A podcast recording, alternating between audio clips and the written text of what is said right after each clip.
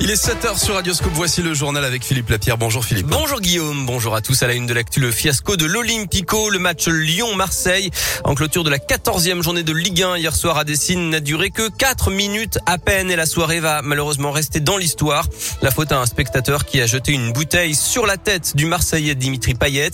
Après deux heures d'interruption, décision a été prise de ne pas reprendre la partie. 56 000 spectateurs sont venus pour rien.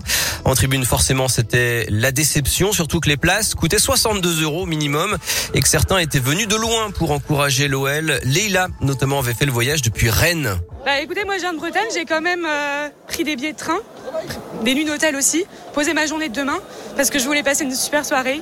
Et honnêtement, je suis dégoûtée parce que euh, pour un abruti, en fait, euh, tout est gâché. Et, je pense qu'on est beaucoup en fait dans le stade à être venus de quatre coins de la France et se retrouver en fait sur le carreau. Donc littéralement le dégoût. Je pense qu'il est temps de faire le ménage dans les stades, littéralement. Parce que euh, là, sans sanction, en fait, on s'en sortira pas. Enfin, les décisions, elles arrivent trop tard. Ça fait deux heures qu'on attend dans le stade. Personne ne prend des décisions. Tout le monde se renvoie la balle. Enfin, on n'avance pas, en fait. Et ça fait plusieurs fois que, c'est comme ça. Et honnêtement, c'est frustrant. On est énervé, franchement, dégoûté, quoi. Et cet arrêt du match a donné lieu à un échange hallucinant entre la préfecture d'Auvergne-Rhône-Alpes et la Ligue de foot professionnelle à coup de communiqué pour se renvoyer la balle justement sur qui a pris la décision de reprendre ou d'arrêter. De son côté, la ministre des Sports, Roxana Maracineanu, estime que de tels actes doivent entraîner à minima l'arrêt automatique des matchs. Reste à connaître la sanction pour l'Olympique lyonnais, une défaite sur tapis vert, un retrait de points, des matchs à huis clos. La commission de discipline de la Ligue de foot professionnel se réunit en urgence ce lundi. Dans l'actualité à Lyon, une école occupée pour héberger des sans-abri à partir d'aujourd'hui. Deux familles et cinq enfants, dont un de moins de trois ans, sont pris en charge par des parents d'élèves et des enseignants à l'école Alix dans le deuxième arrondissement. Le collectif affirme avoir alerté les organismes responsables en septembre, mais qu'il n'y a toujours pas de solution d'hébergement pour ces familles.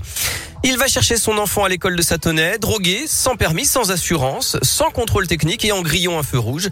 Un homme a été arrêté mardi dernier par les gendarmes de Dardilly. Il a été intercepté et contrôlé devant l'établissement scolaire, positif aux stupéfiants. Il devra s'expliquer prochainement devant la justice. La cinquième vague de l'épidémie de Covid progresse à un rythme fulgurant selon le porte-parole du gouvernement, Gabriel Attal. Le nombre de contaminations a augmenté de 82% en une semaine. Plus de 8000 patients sont hospitalisés. Le taux d'incidence dans le Rhône dépasse maintenant la barre des 200 cas pour 100 000 habitants. Et puis coup d'envoi aujourd'hui de la campagne de vaccination contre la grippe pour tous. Les personnes les plus fragiles, notamment les plus de 65 ans, peuvent se faire vacciner depuis un mois déjà. On revient au sport avec du basket et l'Asvel termine sa semaine marathon sur une nouvelle défaite. Villeurbanne n'a rien pu faire face au leader du championnat. Défaite 85 à 64 face à Boulogne-Levallois hier soir à l'Astrobal. L'Asvel glisse à la cinquième place du classement.